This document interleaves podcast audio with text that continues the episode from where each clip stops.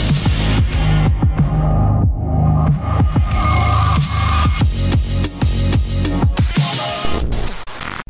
Добрый вечер, дамы и господа! С вами был Дмитрий Замбак, только что... А, Пох- что? Я молчал Похоже? вообще. Нет? Нет. Ну ладно. Ну Ну, ладно. короче, э, с вами э, подкаст под названием Завтракаст и его специальный выпуск. Эм, Мы иногда их делаем. Не так часто, но все-таки стараемся звать каких-то интересных гостей. А, В этот раз мы решили позвать э, человека, с которым на самом деле давно хотели позвать. А, Периодически как бы, мы с ним общаемся в реальной жизни, мы общаемся с ним там э, в интернетах.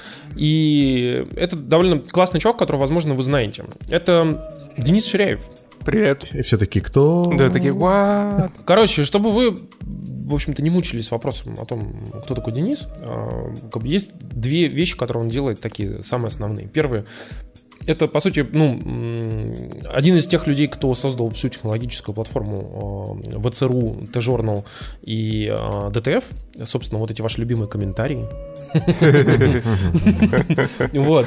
Это вот, в общем-то, человек, который их э, создал.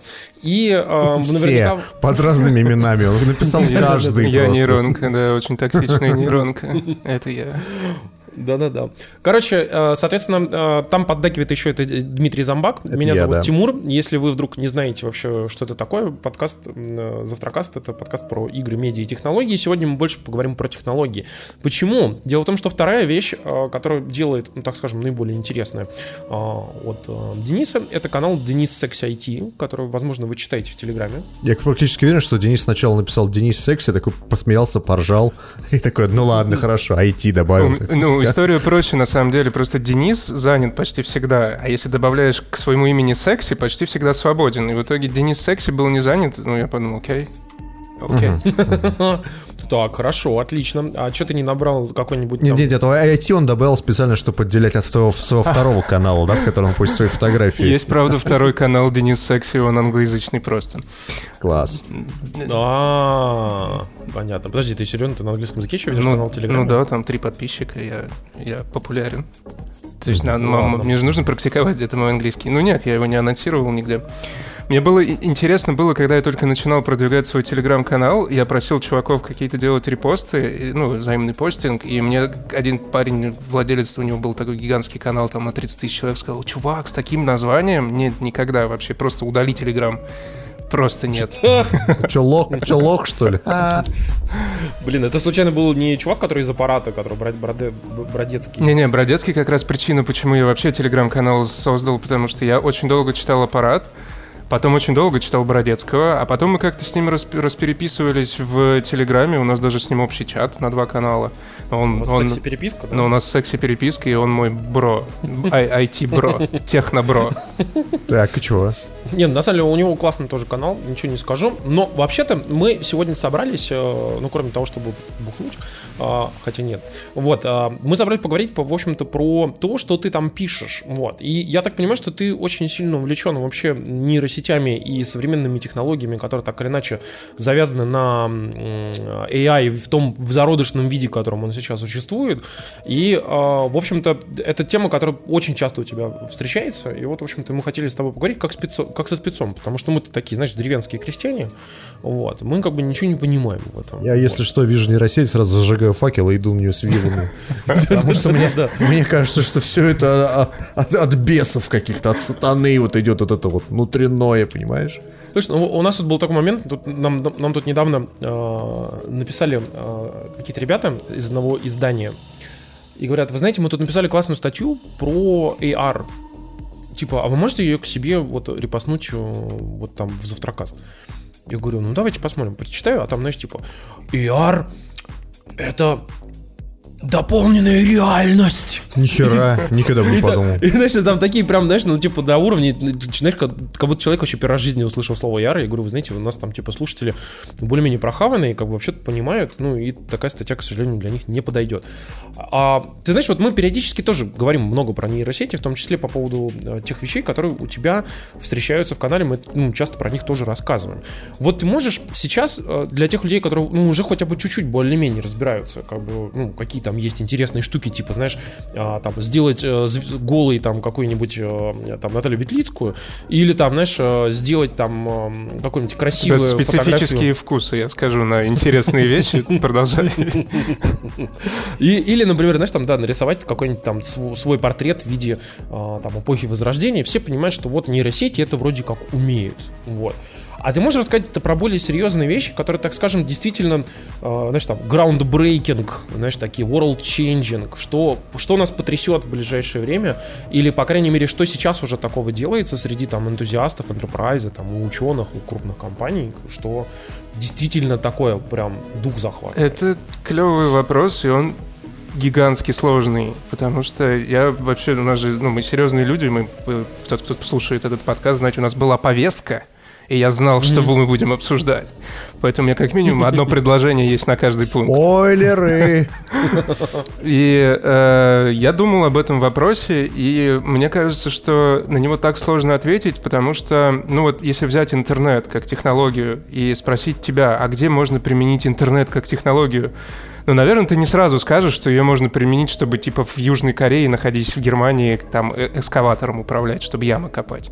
То есть... Ну, не только, но я бы, например, сказал бы с удовольствием о том, что, типа, вообще все, что вы сейчас видите, всякие там банковские приложения, там, банкоматы, там, э, светофоры, там, вот это все, это все управляется, короче, через интернет. Н- например, ну, то есть я... Или там операцию сделать, например, удаленно. Да. И когда мы говорим про алгоритмы машинного обучения, по сути, вот ты сейчас э, там своими глазами смотришь на монитор и видишь вещи, там, слушал музыку, когда ехал куда-то, и все эти интерфейсы, которые ты используешь для общения с внешним миром, то есть их все могут синтезировать в каком-то виде нейронные сети.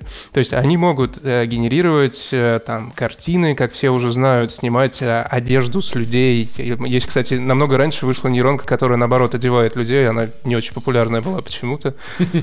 Даже не знаю. Казалось бы, с чего бы, да. То есть, по сути, они могут э, воспроизвести почти все, что можем воспроизвести мы, люди. То есть э, дописать какое-то какое-то произведение, написать текст, визуально проанализировать что-то или распознать объект. Например, как вот всегда самый большой вопрос, самая большая сложность, типа, о, да-да, прикольно, одеваем, раздеваем людей, а что дальше, где в работе вообще это можно применить, да, то есть, э, как бы, это же все... Вот тебе сразу же легчайший пример. Ты берешь и делаешь э, на уровне государства а, целый специальный парсер, который каждую картинку в сети парсит, короче, и человеку на уровне провайдера отдает картинку уже то, только с одетыми людьми. А, ну то есть ты, грубо говоря, все одеты в ватники. Ну, ну, примерно. То есть ты такой, знаешь, типа порно ищешь такой, а тебе там, знаешь, а, православный комитет какой-нибудь, да, тебе дает вот исключительно женщин только там в закрытых купальниках. В кокошнике. И в кокошнике. Мне нравится. А еще можно утвердить список актеров, которые допустимы к просмотру, и просто заменять лица их на... Ну, то есть ты если смотришь как бы а, там пошел смотреть запрещенный контент, то только с Серебренником, потому что он во всех ролях хорош, и это проверенная инфа 100%. Ну, то есть вот мы сейчас только что с налета придумали, знаешь, таких э, вроде идиотские, но э, как бы вполне жизнеспособные модели использования таких Все вещей. так. Я э, сразу вспоминаю те истории, когда, знаешь, берут порно и просто раскрашивают его, как будто там мужик на банже играет. Общем, это мой любимый, да, да, это мой любимый жанр старого. Помню, реклама такая у Дизеля, кстати, была. Они реально сделали. Это старинный интернет-мем, который, да, они потом взяли и обработали. В общем, если вернуться назад к твоему вопросу, э, вот где мы там в своей работе уже сейчас можем применять машинное обучение, как ты правильно сказал, у нас там большая технологическая платформа, мы ради эксперимента запустили генерацию аудиоверсии лонгридов. И, mm-hmm. ну, как бы ее синтези- синтезируют ее настолько хорошо, сейчас нейронка, что ее можно слушать. Это не, не то, как было тогда, когда, я не знаю, и он подошел к женщине, и она засмеялась. Мне больше нравится голос, который, знаешь, в этих всех видео из Boston Dynamics. Знаешь, такой, сейчас, блядь, зачем? Опусти меня, человек. Эй, ты, эй, эй. подошел сюда. Э, э, э, да, э, да, ты. то есть это все, э, эта эпоха ушла, все, то есть это как бы, ну, прикольный голос стандартный из Windows, сейчас уже он действительно хороший. Более того, я не так давно, вот вы сейчас должны, напря... должны напрячься, потому что я не знаю, успели ли вы начать продавать воду после своих ванн. Просто пока вы на пике, вы, вы должны попробовать успеть, потому что дальше у вас проблемы, чуваки. Нейронка может очень качественно э, синтезировать голос. То есть вы наговорили очень много всего в эфире, в, в эфирах Завтракаста, у нас очень много данных у людей, которые любят ковырять нейронки, и мы эти данные можем применить для того, чтобы заменить, например, Диму на какого-нибудь более прикольного Диму, которому... Ну, сорян, Дима. Для этого придется писать ему шутки, понимаешь? А так он бесплатно их выдумывает с налетом. Зомбак шутки райтер. Уже есть такая, между прочим. Ну, можно просто случайный генератор шуток написать тоже. Ну, типа, что-то выстрелит. Для этого нужна другая нейронка, которая будет Да, но ты же, если ты уже шутил... Сука! Если ты шутил, это есть в интернете, мы можем, типа, это тоже не такая большая проблема. Хотя, все-таки, да, нейронки шутят пока так себе.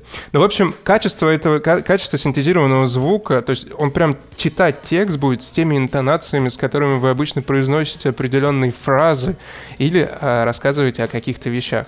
И это, типа, мозг должен взорваться. Мне в этом плане понравилось, что у, по-моему, Синьхуа есть э, специальный э, сейчас канал, 24-часовой экспериментальный, где сидит ровно 24 часа в сутки виртуальный ведущий, который генерируется и, соответственно, просто зачитывает сводки новостей, э, типа с вполне себе естественным голосом, э, которому просто скармливают в виде текста. Э, да, я видел, и я даже смотрел, как это выглядит. Выглядит это пока как говно, правда. Ну, типа, просто 3D-шный ведущий сидит, но в целом понятно, что они... Я так понял, что он не 3D-шный, а он синтезированный именно 2D, потому что, ну, я тоже смотрел, вглядывался. Я так понял, что там реально, типа, просто сняли человека, каких-то основных кадров, и синтезировали просто, ну, типа, и лицо, и позы. И он такой, типа, сидит, более-менее естественно разговаривает и вещает. Ну да, то есть это одно из каких-то направлений. Ну, самое главное, то, что где можно применять, это... Я просто список какой-то подготовил, по нему пройдусь, чтобы, ну, да, было понятно, что угу. я готовился. То есть а, рекомендации, да, почти все, что угодно, нейронные сети сейчас очень активно в enterprise используют для рекомендаций. Ну, если взять, я не знаю, огромное количество статей на том же Хабре или на Hacker News и где угодно про то, как использовать э, машинное обучение для рекомендаций чего-то вашим клиентам на основе паттернов их поведения. То есть это уже ну, серьезная вещь. Ее обычно используют в e-commerce для того, чтобы понять, что если чувак взял трусы розового цвета, взял трусы синего цвета, то, возможно, ему нужен этот шампунь с авокадо. Ну, типа, и ты такой думаешь, чего? Почему с авокадо? И там прям целая математика за этим стоит почему именно для него такой подойдет. И это работает... Я могу сказать, кстати, что вот такая же история а, сейчас используется в рекламном рынке, потому что все больше и больше машинное обучение делают для того, чтобы э, профайлинги, рекомендации э, отрабатывать для показа рекламы. Ну, то есть, типа, если человек интересовался вот этим, этим, этим, то, скорее всего, для него как раз, опять же, шампунь с авокадо нужно показать его рекламу. За этим стоят одинаковые алгоритмы, все верно. То же самое, ну, далеко ходить не надо. Яндекс.Зен рекомендует статьи на основе, то есть они разбирают статью на определенные вектора слов. Далее они эти вектора слов каким-то образом преобразуют в твой профайл и уже на основе этого пытаются советовать тебе музыку. Spotify делают ровно то же самое. Ну, и Apple Music, наверное, тоже, просто про него я не читал. Spotify делает ровно конкретно то же самое. Они твои вкусы преобразуют в некие паттерны, которые дальше на основе машинного обучения уже советуют. Это супер сложно, но это вот то, что приносит компаниям прямо сейчас денег. Неужели мы, как э, вид, настолько предсказуемый? Мне вот всегда было интересно. Мне ну, кажется, ну, есть, мы как, как бы... вид обречены уже. Типа, мы все, что... То есть... Ну, то есть, смотри, э, подкастеры не нужны, это я понял, намек, спасибо. Дим, если что, ты мне всегда нужен будешь, Дим. Ну ладно, стендаперы тоже не очень нужны, вот. Uh, всякие ведущие там... Uh, Скоро даже актеры не будут нужны. Телеграм-каналов Кстати, не Тимур, вер... Тимур верно говорит, уже все видели, скоро все фильмы с Николас Кейджем выйдут. Все.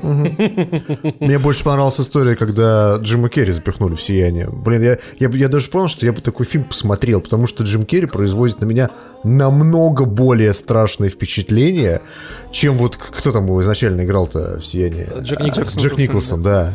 Потому что он реально стрёмный. Было бы еще круче, если бы еще и голос его поменяли на Джима Керри, который тоже синтезировался бы через огромную базу данных его фильма. Это все возможно, и мне кажется, что мы просто идем постепенно к тому, что вот я вижу себе э, такие, ну типа дипфейк изначально, то есть интересная история появления, мы сейчас раз про дипфейк расскажу про него. Ряд чуваков, ну как ученые, опубликовали на GitHub один из самых сложных машин-лернинг алгоритмов, которые есть в этом десятилетии, допустим. Ну, самый как бы, типа, самый наглядный, демонстрирующий, как это круто, когда у тебя нейронка может пересаживать лица. Что сделали чуваки с Reddit? Они первым делом начали вот эту вот, э, которую Гермиона играла, э, забыл, как ее фамилия. Эмма Уотсон. Эмма Эмма Уотсон да. начали во все порно совать. Типа, е, у нас самый сложный... Гадот. Да, самый сложный алгоритм в мире. Что бы нам с ним сделать? Хм, мы же в интернете. Давайте в порно его засунем.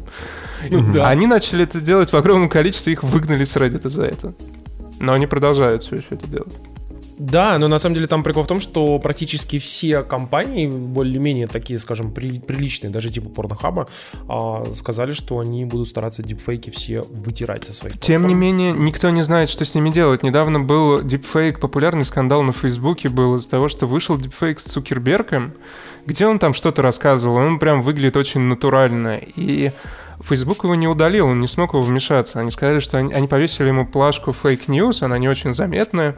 Потом были слушания в Сенате насчет того, что делать с дипфейками. И сейчас мир находится в состоянии, когда никто не понимает... Ну, то есть, по- по- по- что я читал из предложения Сената? Они предлагают а, значит, приравнять, э, в общем, там, по-моему, какое-то серьезное наказание и преследование реально могут посадить, если ты делаешь дипфейки.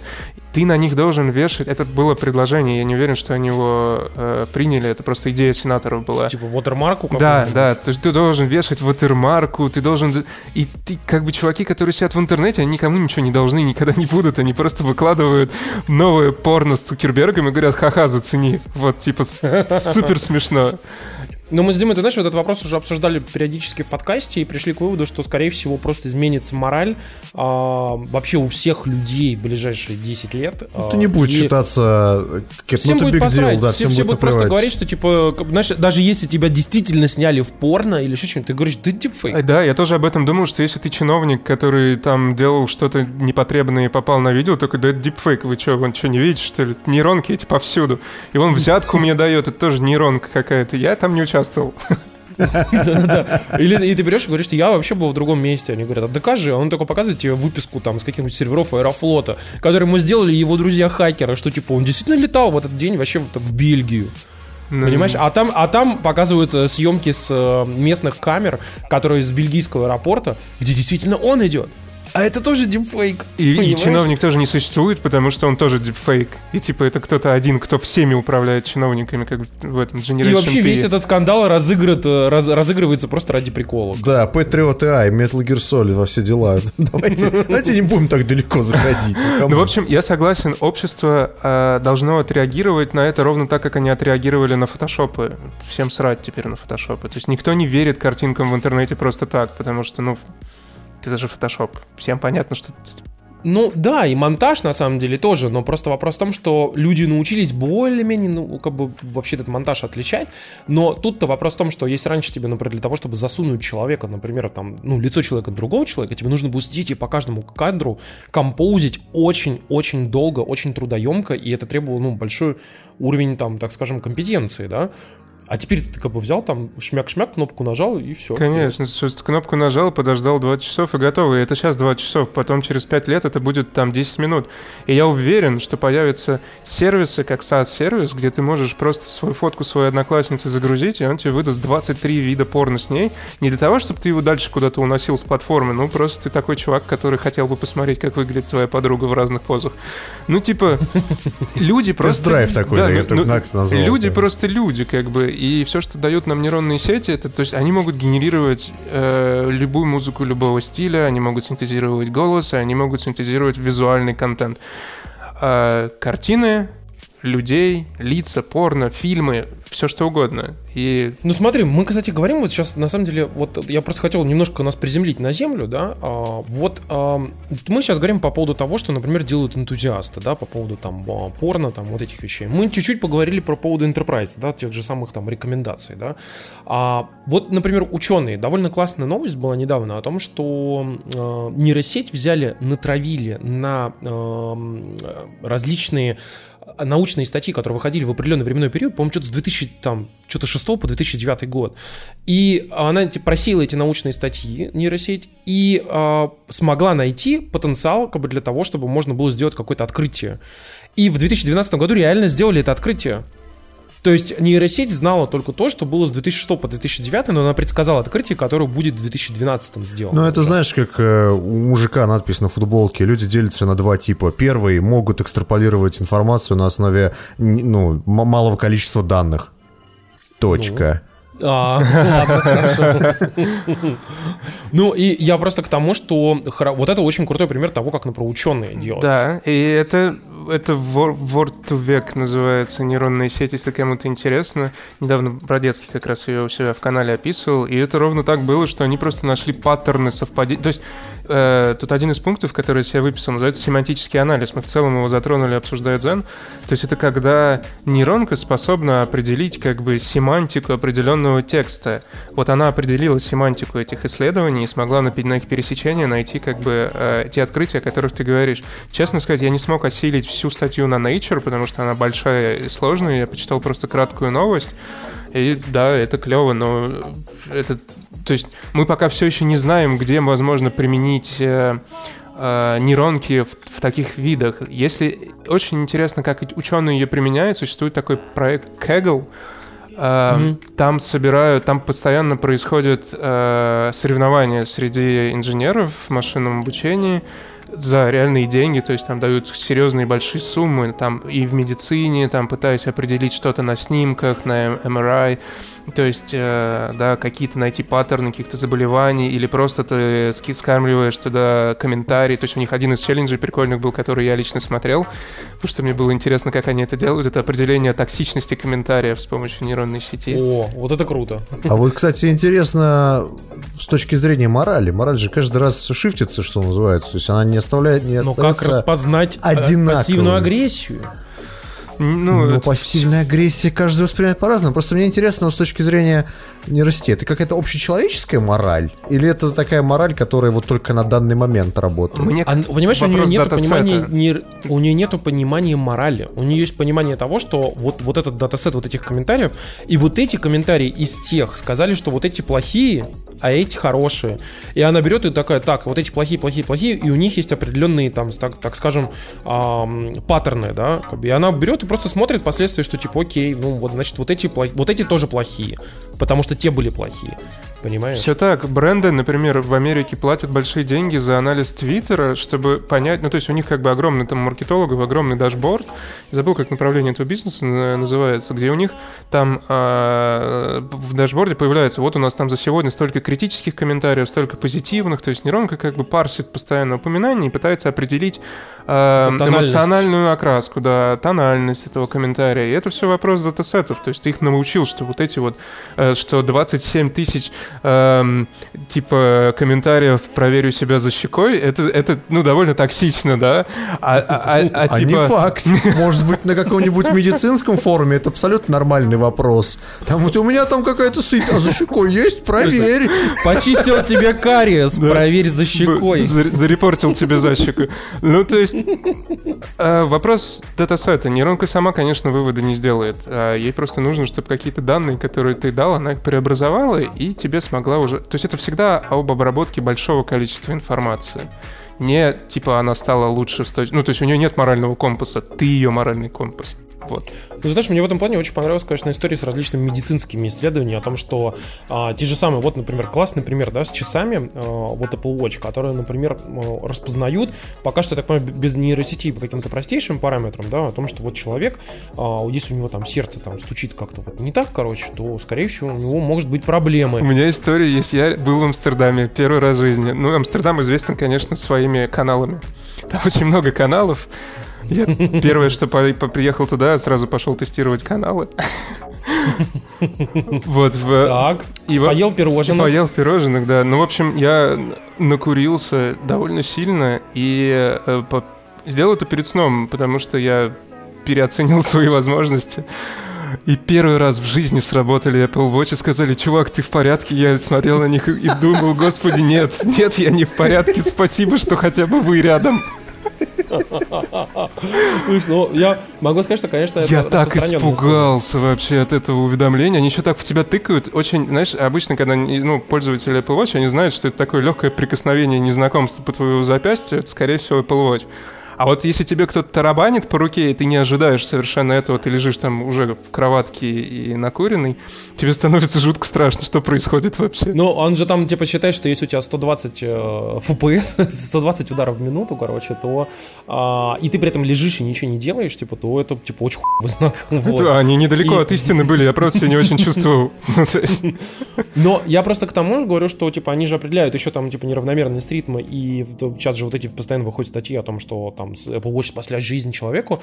Но суть в том, что она просто говорит чуваку, типа, чувак, что-то с твоим сердцем не то, и, ну, пожалуйста, сходи к врачу. Типа, если человек идет к врачу, то с большой долей вероятности он может там найти какие-то там отклонения, да. И говорят, что реально там, типа, некоторых людей вообще спасало, потому что говорили, что, типа, там, завтра бы уже умер, вот. И я просто к тому, что они же сейчас в том числе используют вот эти все данные э, из профилей здоровья. Э, ты, в США же ты теперь можешь поделиться с клиниками, в том числе со своим там врачом там, и так далее, и со страховыми компаниями. И те, насколько я понимаю, как бы могут собирать все больше и больше количество даты э, от тебя, например, условно там, как ты ходишь, где ты ходишь, как у тебя сердце бьется, там, какой у тебя там, там вес, рост, вот это все, как оно меняется там в динамике, да. И, соответственно, от, из этого, исходя, пред, предрекать, какие у тебя могут потенциально быть болезни. И, например, брать, брать ну, и говорите, что, чувак, вот ты сейчас должен сходить к врачу, потому что, возможно, у тебя там какое-нибудь там отклонение опорно-двигательного аппарата, как бы, да. И вот я думаю, что нейросеть как раз для анализа вот этих конечно, вот гигантского датасета данных, конечно, который получается конечно. с каждого человека, очень важно. Это ряд, это, ну, Apple, мое личное мнение, мое и Тим Кука, что Apple это медицинская компания в будущем, то есть это уже, они уже туда идут, и они будут, ну, то есть единственный вектор, куда как они могут стать еще больше и богаче, это стать самой крупной технологической современной медицинской компанией Apple Watch, э, э, да, Apple Watch это одна из первых, как, первых крупных шагов в эту сторону. Apple Health я использую постоянно и так далее. И ты правильно говоришь, у них есть подписанный договор с э, какой-то, как же называется, я не, не помню. было Майо клиник, есть еще, еще две клиники они одна там, там даже не клиника, там, по-моему, какая-то ассоциация, да, назовем ее ассоциация сердечных ритмов, ну, типа, чтобы глупо звучало. Вот, и они подписали с ними соглашение, что они помогают им э, разбираться с этими данными, которые собирают Apple. То есть они действительно применяют и будут применять эти алгоритмы для того, чтобы повлиять на качество жизни людей, на там э, вовремя понять какие-то проблемы, это супер. Ну, зачем нам еще нужны технологии, как не для того, чтобы они помогали нам жить дольше, лучше, качественнее и так далее. Вас не пугает такая вообще, в принципе, история, что ну, как бы крупные технологические компании получают очень много знаний о людях. И это как бы в, в том числе и медицинские теперь уже данные. Ну, то есть, как бы, это, конечно, с одной стороны хорошо, но с другой стороны, есть же и опасения всякие. Мое мнение такое, что я как пользователь Google, мне вообще всегда пофигу было. Я отдаю ему все данные, которые у меня есть, потому что я плачу этими данными за сервисы, которые он мне дает. И у меня никаких проблем нету, потому что я им верю, что они эти данные преобразуют в то, чтобы... Ну, то есть я большой фанат Google Фото. Все, кто не использовали Google Фото, я очень рекомендую. Это фигня, куда ты закидываешь. То есть он бесконечно заливает твои фотки туда, не просит тебя за это денег. В итоге ты вводишь туда фотографию... Ну, ты пишешь там Диму в поиске, и он тебе показывает типа Диму Зомбака через какое-то ага. время. Если Все я, мои фотографии. Если да, я да. сам при, привязал тебя к этому запросу, то есть там собаки, места, и так это сработает супер и охренительно, это было бы невозможно, если бы люди не делились э, с Гуглом своими данными. То же самое к Apple я также отношусь. Допускай, там, тем более Apple более аккуратно относится к этому, он всегда спрашивает, может ли он использовать мои данные. И я в целом не против, потому что, ну, а что мне с ними делать? Ну, то есть, в чем, в чем может быть моя проблема? Я Э, из России у нас э, любые данные можно пойти и купить на, ну, на типа, даже от метро Где далеко, угодно, да, от метро да, даже да, ходить да. далеко не надо. Намного более сенситив данные, чем там частота моего пульса в Амстердаме. Типа, да хрен с ними, пускай используют. Не, просто в контексте вот истории с нейросетями и прочее, тут можно вспомнить вот буквально недавний скандал с приложением ты, FaceApp. Ты, ты, ты идешь на самом деле не с той стороны. Ну, То, чего пытаешься ты сказать, я бы больше зашел, ну, так скажем, ты об этом не подумал, но я за тебя подумал. Спасибо. А, Например... А скоро за меня будет думать нейросеть. Потому что, например, а, на основе всех этих э, данных, э, которые, ну, так скажем, физических данных, в первую очередь, в первую очередь, будут, конечно, эти, ну, эти данные покупать а, страховые компании. Причем они уже сейчас это делают.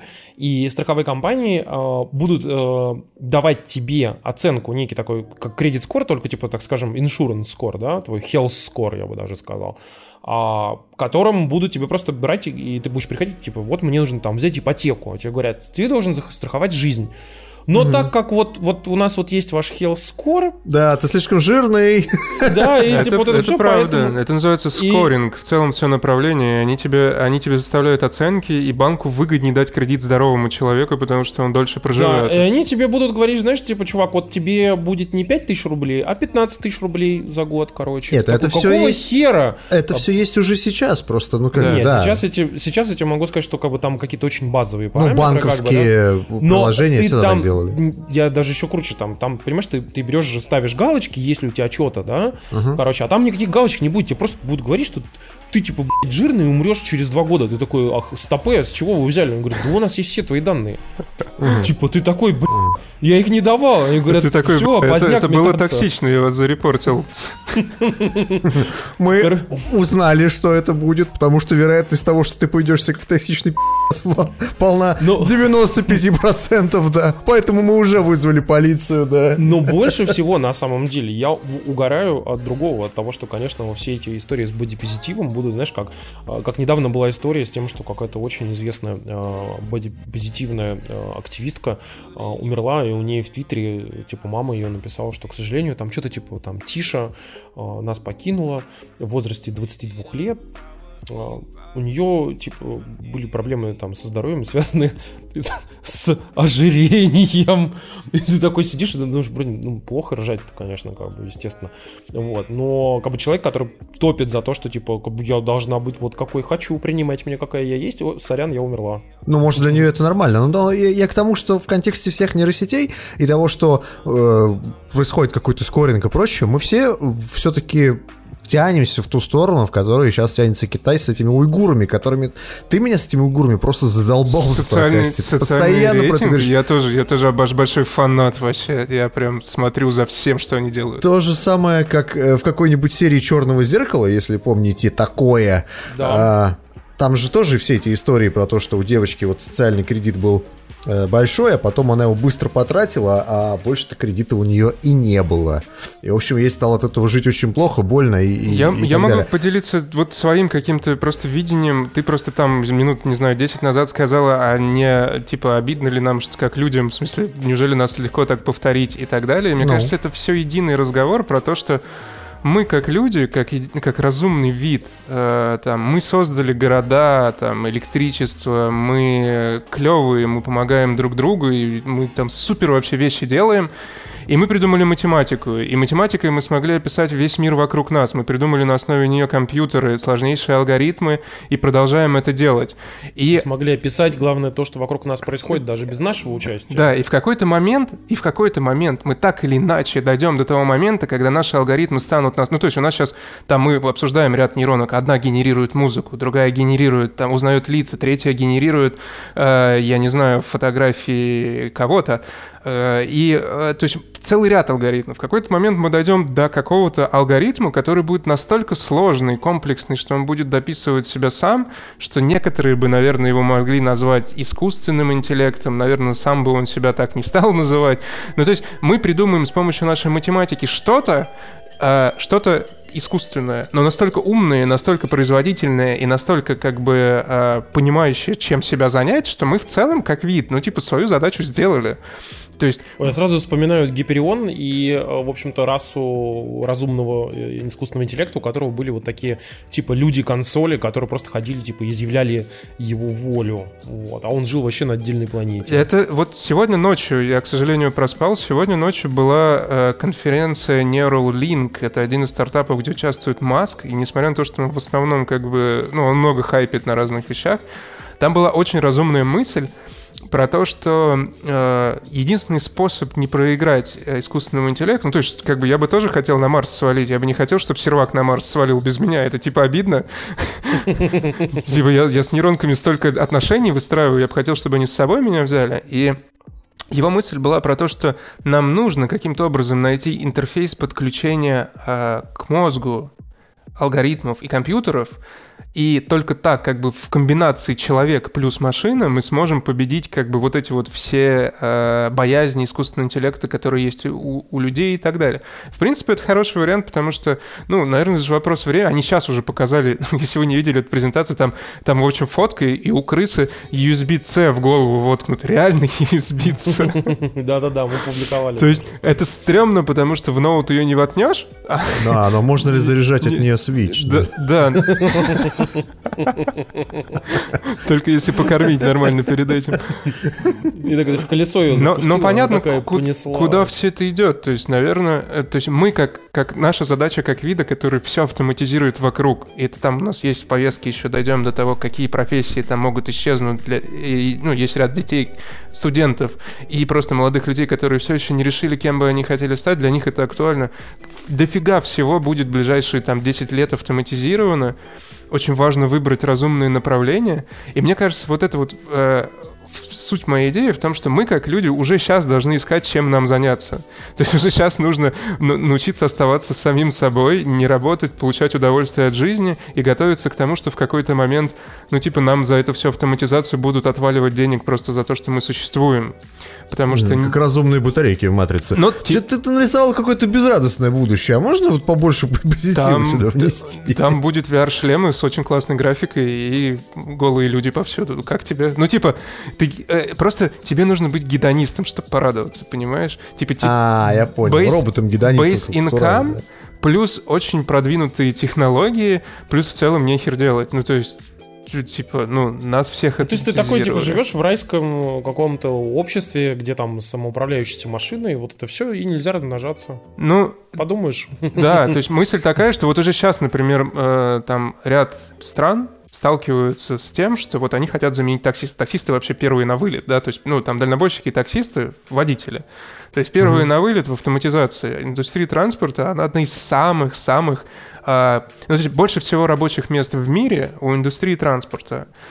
Ну вот ты пока сейчас только об этом говоришь, о том, что это будет. Я напоминаю вам, что большое количество складов, включая амазоновские склады, и у Алибабы, например, а, их склады уже сейчас используют полную автоматизацию, которая работает на основе там типа, ну, по сути, управляющих, управляющих алгоритмов а, и роботов, которые разводят. И, например, по-моему, у Alibaba, я читал недавно, есть склад, который а, раньше должно было оперировать э, в общей сложности 500 человек, а там работает 3 инженера.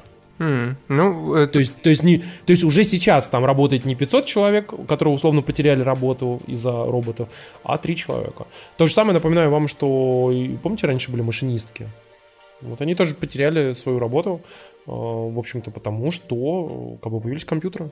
Я могу сказать, что с философской точки зрения, я вот недавно смотрел э, замечательное эссе одного там философа, в котором он говорил, что вот вы смотрели когда-нибудь сериал «Офис», который да. комедийный? Да, да.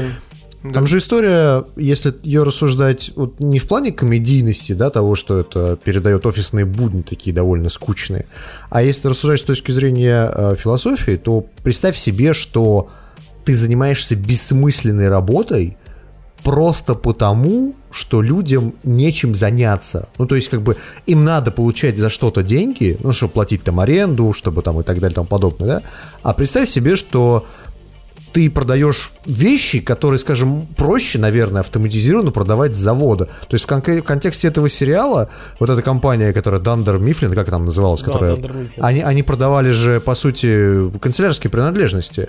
Да. И там был такой момент, когда э, приведи детей на работу, или какой-то такой, короче, был эпизод, пришла девочка и спрашивает у этого э, директора, типа, а чем ваша компания занимается? Он говорит, мы э, берем вещи с завода, накручиваем на них цену и перепродаем тем людям, которые хотят получить эти вещи.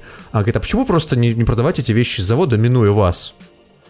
И этот такой, типа, ну, не знает, что ответить, и в этом, в этом комедийный диалог заключается. Но ведь с точки зрения философии, это реально та работа, которая абсолютно бессмысленна. Это та работа, которая не нужна. Но она необходима именно с точки зрения того, что ты, как человек, должен, сука, чем-то заниматься. Это не бессмысленно. Дело в том, что есть такое э, понятие, Дим, как, как дропшип э, продажи, короче. Есть продажи, которые позволяют тебе закупить что-то с завода, хранить на своем складе и потом продавать, чем занимался, например, Андер Мифлин, да?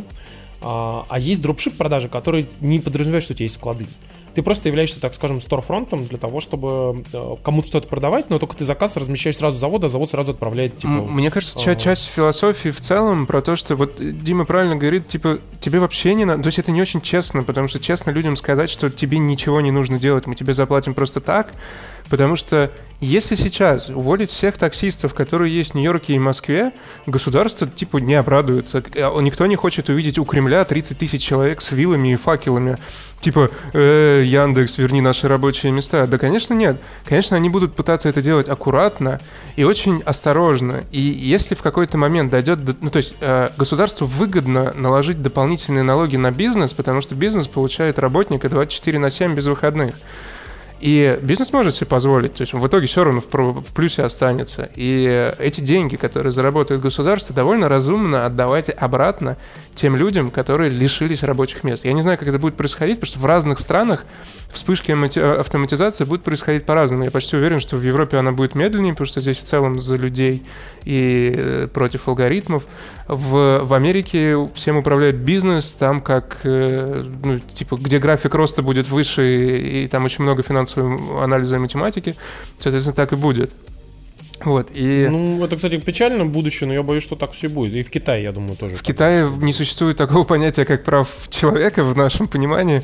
Я да. удивлен, что там все еще не автоматизировано все.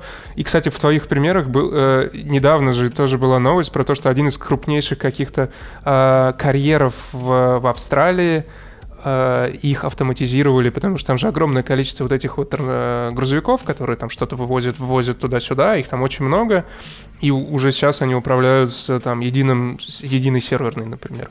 То есть это происходит, это типа не будущее, это вот сейчас, настоящее. Будет очень интересно, кстати, посмотреть на все это через 5 лет, потому что еще 5, 5 лет назад мы ни о чем таком даже подумать не могли. Кстати, вот по поводу пятилетия, мне вот в контексте этих всех нейросетей и прочего, мне вот интересно, действительно, за последние пять лет нейросети и вообще вся эта история про автоматизацию, про киберпанковое будущее, оно прям резко возросло. То есть с чего вдруг? Что в условном 2014 году очень, многие, очень многого этого еще Мощности, не, ребят, да? все, я, я читал недавно открытое письмо одного из э, передовых ML-инженеров э, мировых. Он канадец, и он написал, что типа, ребята, он для обращался не для таких, как я, вы, он обращался для умных чуваков, машин learning инженеров, вот, и там было э, про то, что, ребята, не пытайтесь повторить работу мозга. Мы не знаем, как она работает, мы не можем... Это классная задача, здорово пытаться решить, но нужно фокусироваться на алгоритмах, масштабируемых с помощью мощностей. То есть, если ты автор алгоритма, и если в твой алгоритм добавить еще 20 видеокарт, и он станет, типа, в 20 раз эффективнее, у тебя классный алгоритм. То есть, вот такими категориями нужно мыслить, и вот поэтому так и произошло. То есть, мощности, которые сейчас у нас есть, их никогда до этого не было.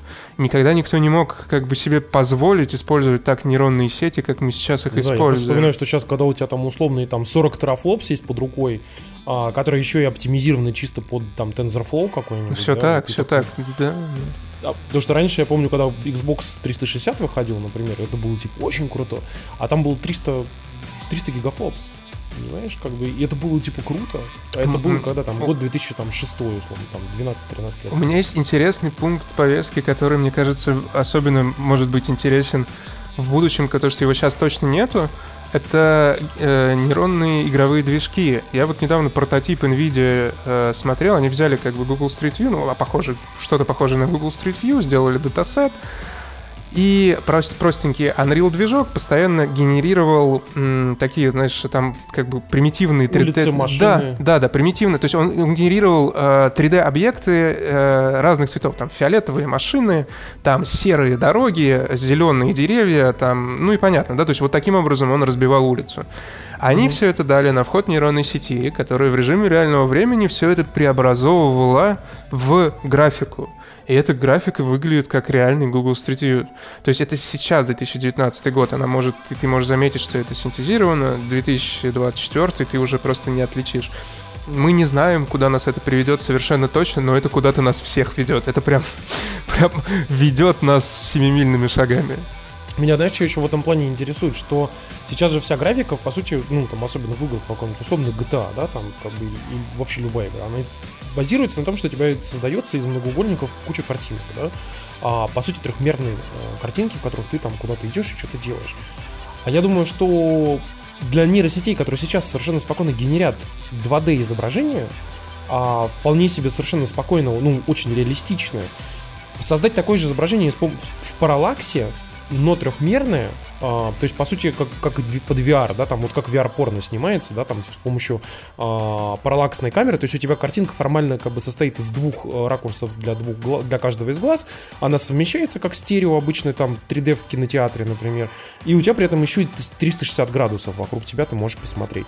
Теперь представим себе, что такое видео генерирует нейросеть на основе датасетов. И тут, и, ну, там ей говорят, что, типа, вот сейчас там герой идет вперед, и типа, ну, нужно, чтобы герой двинулся вперед в комнате, и там, допустим, перед ним лежали такие-то объекты, он должен протянуть руку, взять там яблоко, допустим, ну, вот это все.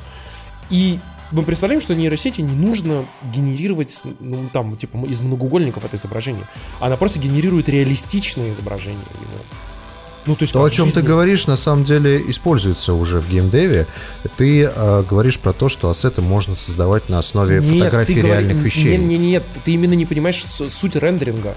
В данном случае то, что то, о чем ты говоришь, это у тебя все равно рендерится трехмерное яблоко, на котором текстуры натянуты, и эффекты всякие сделаны. У тебя есть, да, 3D, у тебя есть 3D-объекты, понимаешь, а нейронка не мыслит 3D-объектами, а мыслит сценами. Ты ей задаешь что-то, чтобы она тебе синтезировала стол, комнату, э, расстояние камеры и так далее, и она это делает просто с чистого листа в 2D не используя 3D-модели. Например, это теоретически и она тебе сгенерирует, И она тебе сгенерирует настоящее изображение, которое будет максимально близко к фотореалисти... ну, к фотореализму, к настоящему фотореализму, не такому, который мы пытаемся повторить с помощью там полигонов и текстур, да, а настоящему, ну, то есть действительно фотореализму когда ты будешь, ну, как будто как в жизни идти. Это, по сути, у тебя будет трехмерный высокоточный FMV. Знаешь, как вот эти старые были, помнишь, игры, э, которые, типа, на, на лазер-дисках были, где, типа, нажми цифру 1, и ты пойдешь сюда. И, и еще, еще, если копнуть глубже, представь, что ты скармливаешь, уже сейчас есть ряд э, нейронок, которые подводят, как бы, это, формируют этот вектор. Ты скармливаешь нейронки Гарри Поттера, и она тебе рисует сценами реальные как бы фотографии, картины, семантически анализирует текст, вычленяя, кто там есть, собирая сцену конкретных местах. Ну, это же как бы означает, что ничего, ну, ничего не сдерживает до того, что э, в какой-то момент, там, не знаю, пройдет действительно много лет, но ты будешь скармливать книгу э, нейронной сети, она тебе будет выдавать фильм. Надеюсь, э, с Джимом Керри или еще кем-нибудь. С Николас Кейджем, да, то есть... Но... Или ты можешь просто выбрать, кто там будет, да? То есть сейчас, сейчас, сейчас уже есть такие нейронки, где ты текстом пишешь, это там птица там с красной гру- грудкой сидит на ветке, и так далее, ест черешню, типа того, и она тебе все это синтезирует, потому что, ну, понятно, да, семантический анализ, как бы вот тебе генератор. Что, что касается геймдева, последнее, что я слышал, вот реально хорошее, то, что, знаешь, вот в контексте нейросети используется, это история разработки Watch Dogs Legion, которая еще пока не вышла. Там же история в том, что ты можешь переселяться персонажем в любого NPC в городе. И для того, чтобы это сделать, они записали, условно, там 20 актеров, а допустим, персонажей там в городе там 60 тысяч, ну, к примеру. Ну, вот. И вот эти 20 актеров нейросеть чуть-чуть изменяет параметры их тембра, там, голоса, озвучки и прочее, и прочее, и получается совершенно новый голос. И в итоге любая сюжетная да. реплика может быть произнесена любым ты, NPC. Ты можешь просто, да, озвучить как угодно абсолютно. Ты можешь взять хоть одного актера озвучить, это, а сделать его голос женский да, и так далее. Это, да. это ну, то, то куда, куда нас все это ведет. Мне другая нравится тема из игровой, но она не совсем, нельзя, наверное, сказать, что она из игровой индустрии. Вы, наверное, слышали про нейронные сети ESRGAN. Это с помощью которой улучшают качество текстуру старых игр моддеры. И это... Недавно, кстати, видел, как Resident Evil 3 сделали с HD-текстурами. Я просто охренел, И она реально, качества. она не просто, как мы там привыкли в фотошопе, все, кто пытался что-то улучшить с картинками, понимают, что ты как только бикубическое растягивание принимаешь, применяешь, начинаются прям проблемы, там надо шум добавить, там что-то дорисовать. Ну да, да, да. А она прям берет и дорисовывает, ну, на основе датасета, опять же, все, вообще все, как все примерно должно сети, было, была бы выглядеть железная лавочка. Да, то есть она пытается, и даже там, понимаешь, не железная лавочка, а то, как художник визуализирует определенно, ну то есть она понимает, что вот э, в этом углу, э, да, там при использовании такой комбинации черного, там белого, обычно художник применяет такой стиль. И вот на основе этого, потому что там есть специальные датасеты для файтингов, например, потому что там свой уникальный стиль, то есть она пытается дорисовать именно эти кусочки картинки, и все видят этот результат, это просто охренеть можно. У тебя правда получается улучшенная по качеству картинка, которую, ну, невозможно было придумать. Э, я точно так же смотрел там Final Fantasy какие-то старые, э, старые синематики, которые до 4К растянуты, и ты прям смотришь, думаешь, не господи, какой, как мы докатились до этого, это просто фантастика. Uh-huh. Ну, кстати, вот к вопросу тоже о фантастике. Можешь рассказать про ту историю, которую ты упоминал в своем канале по поводу фоторобота? Вот сначала, как бы, да, потому что это тоже, мне кажется, вот это фантастика тоже. Это классная история. Э, где-то месяц назад на Т-журнале вышел интересный пост про женщину из долины Издал, это под Бергеном в Норвегии, и она пропала в 70-х. Э, как пропала, точнее, ее тело нашли, она была убита, ее труп сожгли, э, бирки с ее одежды срезали. Это такая загадочная история исчезновения человека, как, ну, в смысле, и убийства, которые до сих пор не решили. И вот там пару лет назад норвежская полиция решила опять возобновить э, это дело. И в этот раз они подключили комьюнити, BBC запустила подкаст, ну, типа вот как современные сейчас вещи делаются. И там был э, один из самых современных, как бы уже, э, уже аккуратных э, фотороботов, который у, был у этой женщины. Ну, то есть он записан, там был один свидетель, и он видел эту женщину, и два молчаливых господина шли за ней, все они не улыбались, и так далее. Деталей очень мало. На основе этих слов этого свидетеля сделали, э, художник нарисовал лицо этой женщины. И вот это вот, пока я недавно ездил в Норвегию, в Берген, был рядом с этой долиной, очень проникся, изначально на ледник поднимался и так далее. И вот пока шел, все время думал, как же охренительно, какая же, ну типа, у меня, есть же ее фоторобот, есть такая нейронная сеть Style Gun. Э, я думаю, что читатели вашего канала точно видели визуализацию Doom персонажа когда чуваки взяли, ну, пиксельного Doom персонажа из старого Дума и визуализировали, как бы он выглядел сейчас. Ну, дорисовала да, нейросеть картинку, да, да, нейрон... выглядит реалистично. Да, да, нейрон, нейронка это недавно такая виральная картинка была. И я нашел автора этой работы, написал ему на Reddit, потому что у меня, как бы, ну, мне, чтобы такие вещи запускать, нужно постоянно сервера арендовать, почему я там себе виндовый ком сейчас собираю. В общем, неудобно и сложно, у него все было готово, я ему расписал эту историю этой женщины, скинул ему фотопортрет нарисованный этой женщины, и э, попросил его визуали... применить эту нейронку StyleGun, чтобы визуализировать ее лицо. Получилась офигительно реалистичная картина, ну, то есть просто фотокачество ее лицо, которая действительно, ну, э, то есть нейронка, э, распознав какие-то там уголки губ, где расположены, как это сделано, натренированная на тысячах человеческих лиц, смогла подобрать наиболее оптимальное и подходящее лицо.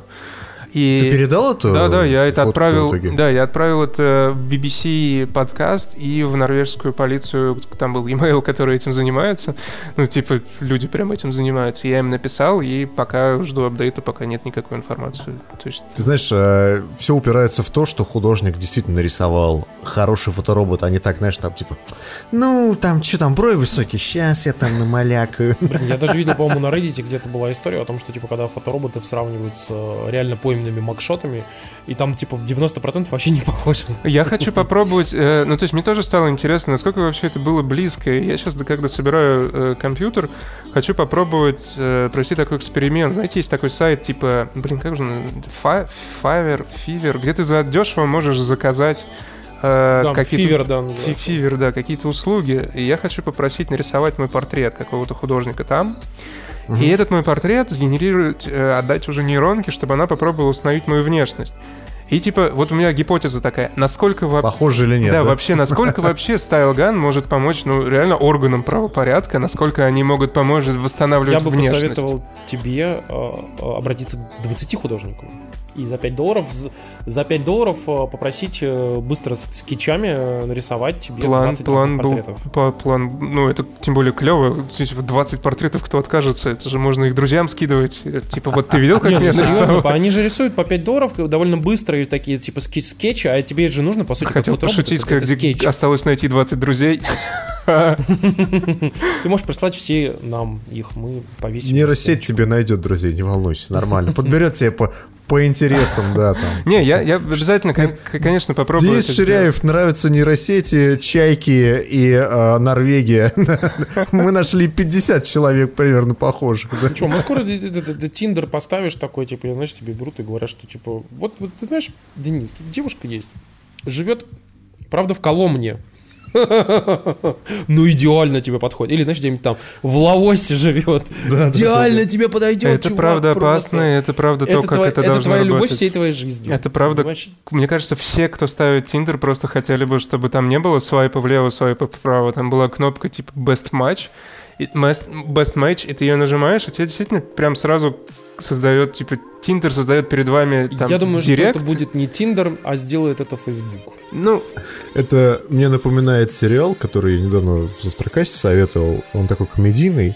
Там история в том, что в самом начале, ну, типа далекое будущее и прочее, в самом начале говорят чуваку, что у нас все с самого начала получают доступ к своей, типа, половинке. Ну, то есть вот ты с самого, с самого детства знаешь, кто будет там тебе женой или мужем, там, в зависимости от того, того пола.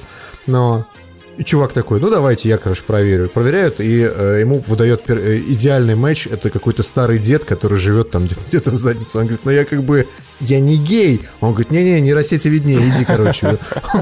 Он, приходит к этому чуваку, этот чувак приходит к нему, он говорит, слушай, говорит, я как бы тоже не гей. Так говорит, и я не гей. Ну, отлично. Говорит, ну тогда давайте будем делать вид, что мы типа встречаемся, будем дружить. А они начинают там дружить, ходить на рыбалку, и в итоге оказываются в постели друг с другом. Так что тут, как бы, знаешь, дело такое. Нейросеть нейросетью, а против природы не попрешь. Это правда, и люди, мне кажется, не, не очень понимают, насколько сильно алгоритмы уже сейчас управляют их жизнью. Э, Яндекс Навигатор, распределяя людей по Москве, прокладывает всем разные маршруты в зависимости от своей модели и нагрузки на город и так далее. То есть, получается, он уже, ну, и там Google Maps то же самое, то есть они уже сейчас влияют на то, как люди себя будут вести. Ну, как бы, конечно, нужно ожидать, что этого влияния просто будет еще больше и больше и больше, пока не будет кнопка Мне, Best мне Match. на самом деле все эти истории, они реально меня немного пугают, потому что мне это напоминает условный какой-нибудь Watch Dogs, в котором ты э, есть некая умная система города, да, которая там тебя э, может отключить тебе по социальному кредиту, не знаю, там интернет или закрыть твою дверь. Я помню, я давно-давно читал какую-то фантастику, где у человека был вшит в то ли в руку, то ли в, в голову чип, в котором типа хранились, ну, деньги, да, кредиты, по сути, как, как какое-то в киберпанке принято. И у него закончились кредиты в определенный момент, и он не смог выйти, потому что умная система дома и города не смогла открыть ему дверь. Но он за донат, денег-то у него нет. за донат должен купить Да. новые. Ну, то есть, как бы, это такой, знаешь, киберпанк, который, как бы, ты его не ждешь, а потом так смотришь, бля, пять лет назад этого не было, а теперь такой, ну, вообще это все выглядит очень правдоподобно, и, наверное, так и будет. Мне кажется, мы постепенно входим в пост-киберпанка. Ну, то есть люди все еще... Ну, типа, никто не ожидал, что «Матрица» окажется документальным фильмом. Никто. Да, да, это просто странно. Потому что, ну, а какой смысл, например, машинам там уничтожать человечество или там, допустим, вообще в принципе делать из него батарейки и там внедрять ему в матрицу для того, чтобы он не жил, если можно просто жить, существуя с людьми, обслуживая их. Ну, то есть, как бы представь себе, что у тебя дома стоит какая-нибудь, не знаю, муравьиная ферма. В ней муравьи что-то суетятся, что-то ползают там прочее. Ты взял там, прокопал им какую-нибудь дорожку, чтобы, знаешь, они там лучше ходили. Ну, в общем, история в этом. Вот примерно то же самое будет этим заниматься нейросети и умные системы умных городов. Да, но ты же понимаешь, что у нейросети, скорее начнется. всего, не будет таких параметров, как типа, о, они мне нравятся. Скорее всего, у них будет, э, знаешь, на уровне эффективно, неэффективно. Как бы. Вот У меня всё. есть глубокая мысль на эту тему, которая затрагивает парадокс Ферми. Я, я надеюсь, никто вас не закидает тряпками за то, что я поделился ей на вашем подкасте, потому что, мне кажется, я нигде не формулировал ее еще так. И она затрагивает немножко то, что я говорил, что мы как вид сделали очень много. И мы как вид создали э, искусственный интеллект, допустим. И мы как, э, то есть и мы как вид сделали свою задачу. И если есть любая другая цивилизация на любой другой планете за пределами там, нашей Солнечной системы, она тоже попробует описать мир с помощью математики, если у нее есть такая возможность, если у нее там она не в воде живет и есть суши и так далее, то есть у нее есть как бы там возможность э, там изобрести огонь и так далее, и так далее, и тому подобное. И если они способны изобрести математику изобретут ее в какой-то момент, они тоже дойдут до этих алгоритмов, до этих базовых транзисторов, до всех этих э, вещей, которые мы как бы постепенно придумывали, с помощью которых у нас появились эти э, компьютеры и так далее.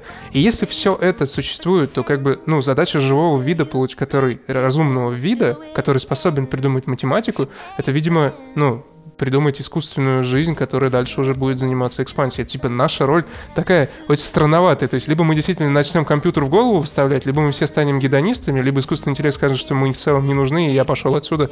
Как вы помните э, Love, Death and Robots, когда йогурт свалил, ну вот когда от нас, когда от нас Мне кажется, что э, на самом деле есть еще один путь, который очень часто фантасты рассматривали, который заключается в том, что мы, по сути, создадим э, некие, так скажем, сосуды, когда мы просто переместим свое сознание, и наше сознание будет э, как раз-таки недостающей частью для того, чтобы объединить все эти э, безумные мощности, которые будут позволять делать кучу всего. То есть мы просто поймем, что мы не можем соперничать со всеми... Ты про Футураму, когда мы типа голову в банк банку кладем?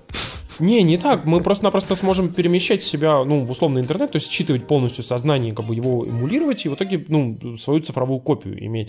Тело в итоге не будет иметь значения, и при этом а, каждый человек сможет, по сути, а, иметь доступ к этим всем безумным мощностям, а, то есть там, типа, каждый человек сможет спокойно стать там художником, а, сможет спокойно стать изобретателем, сможет там улететь на Марс. Может, причем, ну, там, на Марс улететь не физически, а там просто переместиться. Ну, это звучит там, немножко стрёмно, будто бы, ну, то есть это одна из причин, почему я бы телепортом лично не воспользовался, потому что если что-то тебя в одном месте убивает и собирает тебя в другом месте один в один, то, типа, шанс того, что это будешь ты все еще, а не типа ты умер и вот ты новый, он такой, знаешь, то есть... Ты, ты, ты знаешь, типа... я к этому отношусь вполне себе философски, потому что я понимаю, что если сейчас, например, возьмут ну, условный мой бэкап, там, да, создадут э, из него там нового Тимура, то это будет, ну, это буду такой же я, но другой я это не будешь такой же, как ты, потому что, э, ну, то есть все эти истории, которые мы сейчас обсуждаем, Нет, просто фантасты... это, то есть, это, это а. будет, если я сейчас сам себя увижу, например, сидящим перед собой, я буду понимать, что это типа, ну, это другой Подумаешь, человек, вот, крас, вот красавчик, да? Ну, вот типа такого, замутить бы с ним. Ну ты понимаешь, ты же сидишь и смотришь, что это же... Мы на скользкую дорожку вышли, типа, пацаны. Считается ли это анонизмом? Но я пытаюсь как бы объяснить другое, что с объективной точки зрения, когда я буду смотреть на самого себя, буду понимать, что типа, ну, это другой я. И у меня не будет этой, знаете, там, духовные связи, вот эти всякие, вот эти вещи, знаете, которые говорят, что там, типа, ты можешь увидеть сквозь расстояние, что он видит он, там. Не, нихуя, я буду просто смотреть на самого себя, понимать, что это типа другой человек, но где-то на, на подкорке на своей буду понимать, что это, ну, это такой же, как я, то есть у него, скорее всего, мысли очень похожи. У нас, э, ну, мы будем там, знаешь, одновременно реагировать э, с одинаковыми эмоциями на вещи, но это будет, по сути, мой двойник а не как бы я, я же, понимаешь? Ну, и да, таких двойников можно взять и создать там, типа, там, 100 штук. Мы будем там даже на одинаковые вещи одинаково реагировать, абсолютно. Но это будут разные люди, по сути, как бы, потому что если нас выпихнуть совершенно разные там жизненные опыты, например, взять одного, на месяц поместить там, типа, в, там, ну, условно, сделать бомжом и сказать, все, типа, денег нет, иди живи на улице. А другого взять там, дать ему там 100 миллионов долларов, и через месяц до этих двух людей сравнить, это будут два разных человека. Ну да, Потому это что они с великий рандом точки. вселенной. Ну то есть мне кажется, что ты все правильно говоришь, они просто будут реагировать все так же одинаково на какие-то вещи, просто у них будет разный жизненный опыт. Но я больше про другое, что вот это, когда ты говоришь, мы считываем сознание, кладем его там э, в храни в облако и так далее, то есть это довольно клевая штука, но тут важно учесть, что типа э, это не значит, что ты конкретно будешь жить бесконечно, это значит, что твое физическое тело и, возможно, ты умрешь, умрешь какой-то день, копия твоя будет ходить по интернету, естественно, никакой связи между вами не будет. Просто ты, типа, ее отправишь туда, она там будет какой-то контент генерить и веселиться. Ну, ты же понимаешь, что конкретно вот я, я как я, да, я, допустим, умираю, как бы, и все. Но, как бы, уходит моя копия, которая-то потенциально даже, может быть, в другом теле. Формально можно подумать, что, как бы, это живу я же Ну, потому что это у меня, у меня же, собственно... Крутой, крутой вопрос на эту же тему. Извини, что я тебя перебил. Я просто забуду, если его не спрошу. Считаете ли вы, что в какой-то момент э, качество графики, которую мы способны генерировать в наших компьютерах, будет таким же, как ты видишь вот сейчас вокруг себя? Я считаю, что как бы, если мы... Вот то, что, о чем я говорил, как метод рендеринга, который не заключается в том, что мы повторяем из кубиков и треугольничков, да, а как бы пытаемся повторить реальный мир, если мы при этом все это генерим в 2D именно уже в готовом виде, под, готовым для потребления для нашего глаза, просто на основе датасетов и на основе описания, что типа сейчас машина взлетела в воздух, машина была красной, и как бы она, у нее появились глаза, и она выстрелила из ракетницы на крыше по человеку, короче, и типа это все происходит. И все это происходит максимально реалистично то я думаю, что вот так, да, можно, можно будет генерить. И если так, то есть я тоже согласен, что, конечно, качество графики будет феноменальное уже там через 10 лет, то если так, то какие есть доказательства того, то есть, что ты сейчас не сидишь где-то там в розовой жиже и видишь все, видишь все это, как типа, почему ты думаешь, что это все настоящее? Может быть, ты типа, мы все в твоей голове. Тимур. Вполне возможно. Как бы, возможно, это мог бы, мог бы получше мир придумать, я тебе так скажу. Если так, то у меня жалоба есть. Ты же понимаешь, что самый прикол же как раз в том, чтобы э, чтобы сделать максимально правдоподобный мир, он должен быть максимально а, большим количеством да, несовершенств. Но это выдвигал еще Пифагор с Платоном. Ну, понятно, да, конечно. Мы, в общем-то, живем, и все это сон собаки, в общем, мы поняли идею. Ну, типа, но... субъективно, э, но, но это, это, это же теория эгоцентризма в том, что, типа, ты, скорее всего, э, видишь то, что, ну, как бы весь твой мир... Да, это, поэтому мы живем мы живем не в голове Тимура, а, а в голове Дениса, понимаешь? Это чтобы тебе было обиднее просто. Да, ну нет, мне тогда некуда жалобы оформлять. Если, если это моя голова, то она ко мне очень несправедлива. Потому что я бы хотел получше вещи, чем чайка, которая ко мне прилетает пообщаться. Ну, кстати, возвращаясь к парадоксу Ферми, вот вам, пожалуйста, э, неплохое объяснение. Как, через, спустя какое-то время все эти э, некие космические расы, скажем так, изобретают математику, изобретают виртуальную реальность. И все сидят в ней, и никто никуда не летит, никто не задает никаких сигналов, все сидят просто уткнувшись в, жижу. в свои в мониторы, и в жи, да, и плавая в розовой жиже. То есть, э, вот вам, пожалуйста, как вариант. То есть мы достигли очень больших прогрессов в э, нейросетях буквально там за 5-10 лет. Ну, то есть, как бы, была вот, вот буквально, не знаю, там, при нашей жизни, да, была буквально недавно только теоретическая возможность создания, там, условно, нейросети, которая меняет тебе фотографии, там, одну на другую, да, и вот сейчас это уже чуть ли не мобильное приложение, которое может воспользоваться любой дурак. Где ты ну, можешь состарить как, свою Слушай, ну 11 лет, 11 лет назад уже вышел iPhone первый, по-моему, да? Или 12? Че? Ну, то есть... Не, первый iPhone вышел в 2007 году, 12 лет назад. 12 лет 12 назад, лет а сейчас у нас в последних э, девайсах, что Android, что айфонах есть ML-кит, это специальное как бы подмашинное обучение, отведенный набор там чипов и так далее, специальная архитектура, специальный фреймворк, ты можешь прямо сейчас, то есть ты, будучи разработчиком, ты даже можешь не писать сейчас типа нейронку, который будет объекты узнавать. Ты просто берешь и из кусочков собираешь там операционную систему, то есть, да, о, я бы хотел узнавать там а, чтобы обычно а хотят узнавать. Кошку. Да, хотел бы узнавать кошку. И типа тебе, окей, чувак, вот у тебя готовый фреймворк, бери, узнавай, зачем тебе главное, разберись с этим. Типа, хочу сделать маскарад для кошек, супер. Я, я все еще считаю, что внутри э, Э, нейросетей, машинного обучения сидят маленькие гномики, которые, да, это точно Prodigy, знаешь, когда, когда музыку определяют. Примерно точно так же это работает. Машин learning так и называют, они как бы, ну, все эти слои, слои, это все попса, так они, ну, типа, делают вид. На самом деле, говорят, гномики первого порядка, гномики второго, третьего. Слушайте, ну, смотри, вот у нас один из вопросов, который мы хотели, в том числе, кстати, сегодня затронуть тоже, вот ты про него аккуратно сказал, потому что ты сейчас вот собираешь комп, который там ты хотел бы а, там попробовать, например, там вот фотографию там э, нарисовать из рисунка, вот это все. А вот скажи, по сути, как бы сейчас э, насколько просто вообще человеку, который дилетант и, например, там на, на питоне не умеет программировать, вообще сбацать свою э, нейросеть? Ну, как бы вообще, как, или воспользоваться какими-то сервисами и сделать что-то вот под свою... Понимаешь, в чем, в, чем, в чем проблема? Ну, то есть все, кто хотят просто потрогать там а, а, нейронные сети, можете загуглить Run Away приложение. Под Windows, под Mac оно есть. Это там уже набор каких-то клевых нейронок, просто можно их поковырять.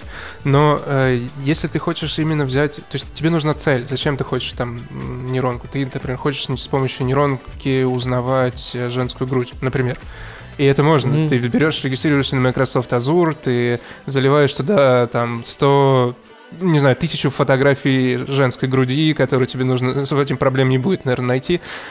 И у тебя есть нейронка, которая узнает, узнает женскую грудь, возвращает тебе координаты. Тебе в любом случае придется знать там какой-то язык программирования, чтобы это API использовать в своем проекте. Понимаешь, то есть как бы не бывает, нету задачи, мне кажется, просто так потрогать нейронку, чтобы что-то. Если хочется поковырять нейронку, все же лучше взять, посмотреть базовые туториалы по Python, по TensorFlow. Есть миллион каналов на YouTube, это не так сложно. Они все всегда начинают с э, распознавания рукописных э, чисел.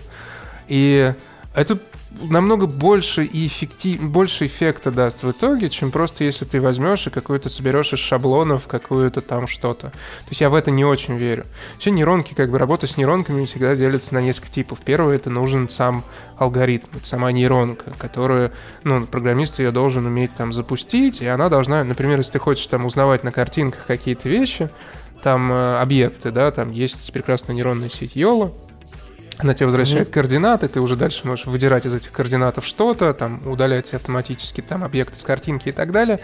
То есть, ну, ты, ты должен быть программистом, чтобы обработать эти координаты по-любому. Вторая часть а, при работе с нейронками, то, в чем вот у нас сейчас текущая эпоха машин-лернинга, она требует очень много данных. Это вот а, одна из особенностей, да, то есть когда мы, в чем разница там между там нами как людьми и между нейронками, которые есть. Несмотря на то, что уже есть какие-то прорывные исследования, это все еще не мейнстрим. То есть как если я тебе говорю, Тимур, вот э, типа чтобы узнать льва, тебе видишь, у него типа уши мохнатые, он лежит, пасть в крови и типа смотрит опасно. И ты такой, о, е, это лев. Я узнаю его в 100 из 100 случаев даже в мультике. То есть тебе не нужно 100 вариантов львов, чтобы ты начал его узнавать. Как работает нейронка? То, что ты ей скармливаешь 100 тысяч львов, и ты получаешь вероятность, что, окей, у этого там пасть не в, не в крови, возможно, это на 89% лев, хотя он также опасен, он просто еще не ел, он еще опаснее. То есть и э, датасет, да, то есть мое мнение такое, что это самое сложное, датасеты сейчас размещают вручную, у Яндекса есть там, по-моему, проект, который даже за это платит, то есть а их все пытаются... Толока, да. Да, их все толока. пытаются каким-то образом заполучить, потому что сейчас тот, у кого датасеты, тот король машин, э, машин лернинга мира. То есть без датасетов просто ничего... Ну, поэтому э, всякие фейсбуки и так далее делятся своими нейронками, потому что очень редко они делятся датасетами. То есть, чувак, классно, можешь ковырять, но иди собери 30 тысяч картинок сам. Это сложно. Uh-huh. Но есть ряд открытых датасетов, на которые все все тренируют.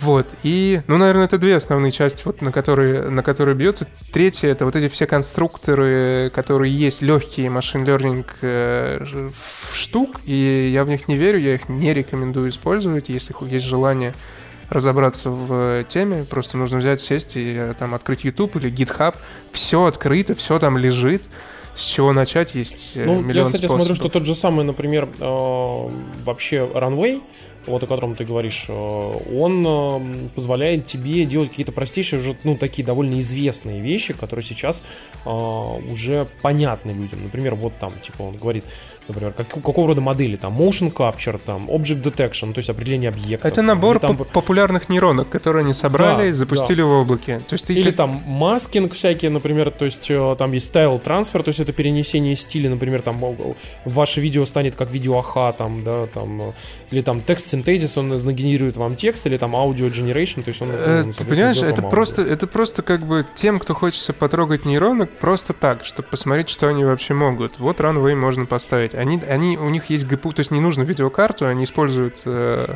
в облаке. Сервак. Да, видеокарту, у тебя там баланс при начале 10 долларов, э, я потратил, я игрался там часа два, потратил 2 доллара, что ли. То есть, ну, прикольно, весело, но не так круто, потому что, ну, они про, как ты уже сказал, уже про то, что есть на рынке уже про те нейронки, которые можно потрогать. А самые клевые нейронки, они появляются в исследованиях на Archive.org, потом какие-то инженеры их э, вытаскивают, оттуда выкладывают на GitHub свою реализацию на TensorFlow. И здесь вот начинается вот эта вот магия, где не, где не э, там Маск и Тим Кук тащат э, человечество в будущее, а где просто набор анонимусов с GitHub разных чуваков с разными талантами, где они просто делятся своими исследованиями, своим кодом, и каждый что-то пытается дополнить, и в итоге мы получаем приложение, раздевающее женщин. Типа так, это, так мир работает. Ну, да, на самом деле, понятно. Так, ну смотри, на самом деле мы много чего сегодня очень узнали про э, нейросети от тебя. Я думаю, что желающие, во-первых, подпишитесь на канал э, Дениса, он есть в шоу-ноутах, мы обязательно ссылку туда поставим, э, Денис Секси IT, э, а, потому что Денис постоянно упоминает различные интересные вещи, как раз кто что там сделал и очередную какую-то классную штуку. И, э, в общем-то, заходи к нам тоже рассказать что-нибудь интересное. Я думаю, что уже через год будет очень много интересного нового. Я с удовольствием с вами всегда приятно по пообщаться. Э, просто прежде чем мы закончим, у меня есть классная история, как мы познакомились с Димой. Я все время думал, где же ее рассказать, а где я еще могу ее рассказать, как не здесь. Мы с, Дим, мы с Димой любим играть в Rainbow, в Rainbow Six. Ну как любим? Страдаем играть в Rainbow Six. Будет более честно. Пытаемся не удалить. И это было еще на PlayStation. И я как-то зашел в какую-то общую тусовку, меня заинвайтили и услышал голос Димы. И я слышал этот голос. Я думаю, где же я его слышал, господи? Я сидел прям гадал этот запоминающий, этот, этот э, сорванный смех. Вот. И я прям сидел, краснел, думаю, блин, как бы спросить поудобнее, типа, парень, у тебя есть свой подкаст, как бы это... Короче, мы познакомились в случайной пати на PlayStation, и так мы типа скарифанились. Прикольный опыт, вот. Все, что хотел рассказать. Да? Если что, Тиндер не нужен, пацаны, да, радугу ставьте, все нормально. Да, я как, мы точно так же играли как-то в батлу, и я познакомился, например, с Никитой Гуком, который э, возглавляет, э, в общем-то, Chief Strategy Officer в Пиксонике. Да, да, в Пиксонике, да. да. И то же самое там с Егором Меняйлом мы также познакомились, когда играли в Battlefield, э, который из Розеткина. Короче, просто удивительно тесный мир у нас тут. Вот все, что я хотел сказать. Да, да. Ну, как бы, блин, Москва большая Потому деревня. что мы живем в симуляции. В моей голове, попрошу. Да. Это такая проблема. В голове запущена симуляция. Есть да. миллион. Поэтому она такая херовая. Есть миллион голов получше, я не согласен. Да. Ладно, короче, сейчас пойдем играть дальше в радугу. Ничего не поделать. Да. Вот. Короче, э, спасибо тебе, Денис, что зашел. Вот, э, типа, мы, мы сегодня все узнали много чего нового. Спасибо вот. вам, ребята. Чмочки, чмочки, да. целуйчики. Э, рекламируй нас в своем Конечно, канале. конечно, с удовольствием. Ладно, короче, спасибо большое Денису. Наверняка кто-нибудь в комментариях потом напишет, что типа, а что про ДТФ и про T-Journal не спросили? А где темная тема? А где, когда будет темная тема? Меня забанили. Я могу сказать, я вам инсайтик такой небольшой. На ДТФ есть кнопочка кнопочку колокольчик. Вот если вы на этот колокольчик несколько раз сильно нажмете, прям вот много-много раз, то вам, вы можете написать Дениске а, свое сообщение, ты, что... Ты только в приложении нажимаете. В приложении, когда, да. когда вы в приложении много раз будете нажимать на колокольчик, там будет пасхалка. Да, и там mm-hmm. откроется со мной чат, ну и дальше уже там начнется. Вы, я, Лехи, джаз. Я вспомнил, я вспомнил, как это э, на Лепре сделали в свое время чат, короче, и там сначала все что-то тусили, а потом он умер. Если что, то Денис как бы работал во всяких там футуриках. Это правда, да, я тоже вот, футурика я тоже работал. Что... Я пришел в этот мир с, ниж... с нижних да. интернетов, да. Блин, я просто тоже, когда мы как сидели, бухали как раз с Денисом, и он такой рассказывает про футурика, я говорю, да блин. То есть, то есть ты вот это все ну тоже делал. Да, мы когда-то занимались дерти, делали там тоже. Ой, ладно, все, я это, в общем... Все, пока-пока, Денис, все, давай, давай, давай, чао, чао, чао, все, пока. На следующий подкаст Да ты сам позвони. Все, пока, не могу говорить. Все, чао. Чао. Все, давай, счастливо.